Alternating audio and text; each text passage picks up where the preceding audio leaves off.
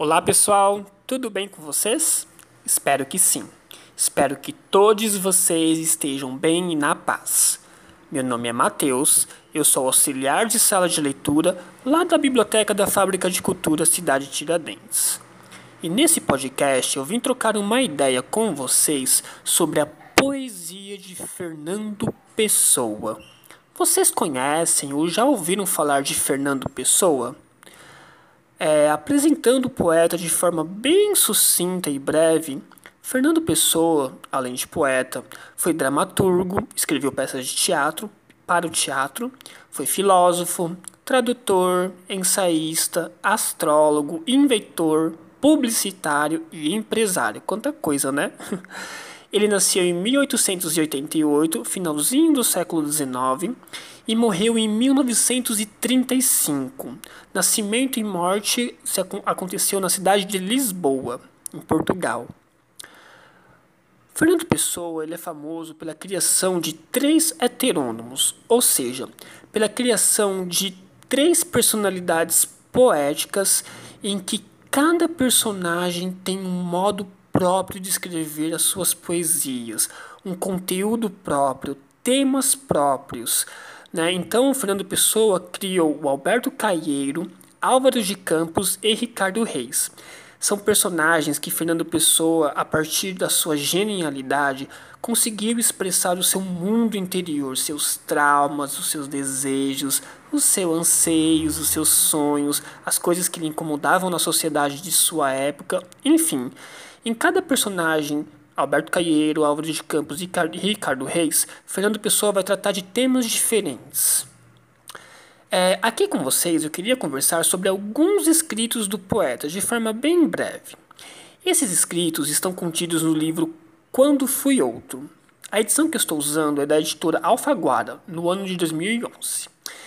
Enfim, em um dos poemas, chamado Datilografia, o autor vai escrever assim: Traço sozinho, no meu cubículo de engenheiro, o plano. Firmo o projeto aqui isolado, remoto até de quem eu sou. Ao lado, acompanhamento banalmente sinistro, o tic-tac instalado das máquinas de escrever. Que náusea da vida! Que abjeção esta regularidade! Que sono este ser assim! Outrora, quando fui outro, eram castelos e cavaleiros. Outrora, quando fui verdadeiro ao meu sonho, eram grandes paisagens do norte, explícitas de neve, eram grandes palmares do sul, opulentos de verdes. Outrora.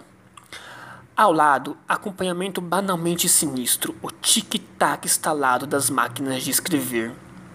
Temos todos duas vidas, a verdadeira, que é a que sonhamos na infância e que continuamos sonhando, adultos, no substrato de névoa.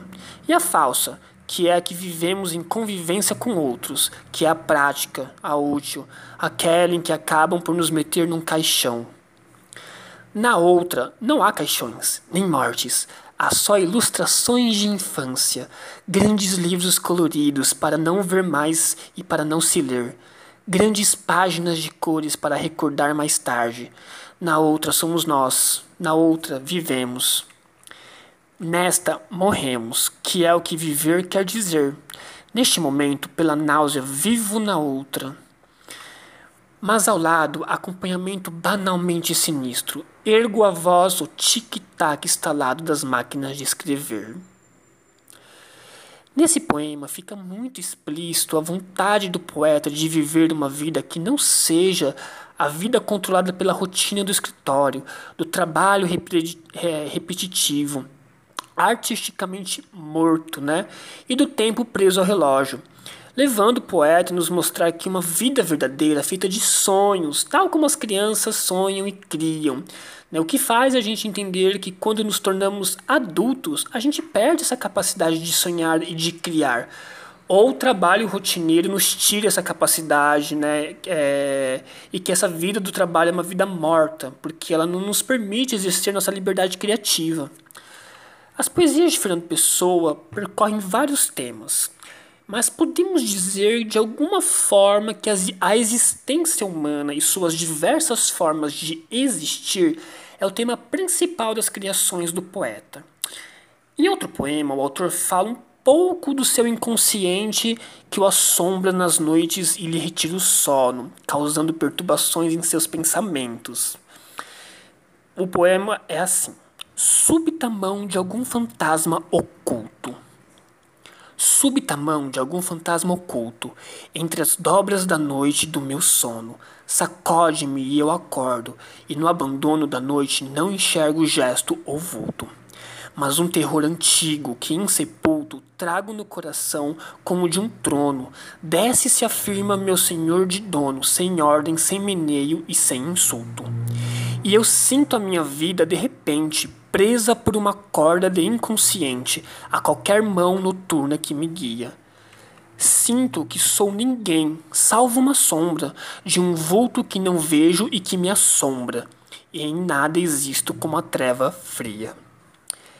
Por fim, Fernando Pessoa também vai tratar de amor e liberdade em seus poemas, mostrando-nos as diversas facetas que esses temas possuem, de como a liberdade para pensar por nós próprios nos foi roubada pelo processo alienante do trabalho e do consumo, de consumir coisas vazias, meras mercadorias de plástico, e de como o amor é algo inominável que não se dá nome, apenas se sente assuntos escritos com a maestria de um dos maiores poetas do século XX, e que algumas obras estão disponíveis lá na biblioteca da Fábrica de Cidade de Tiradentes, aguardando vocês se deliciarem e viajarem com essas leituras.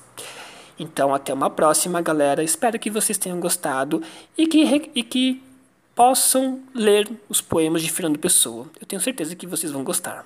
Tchau, tchau.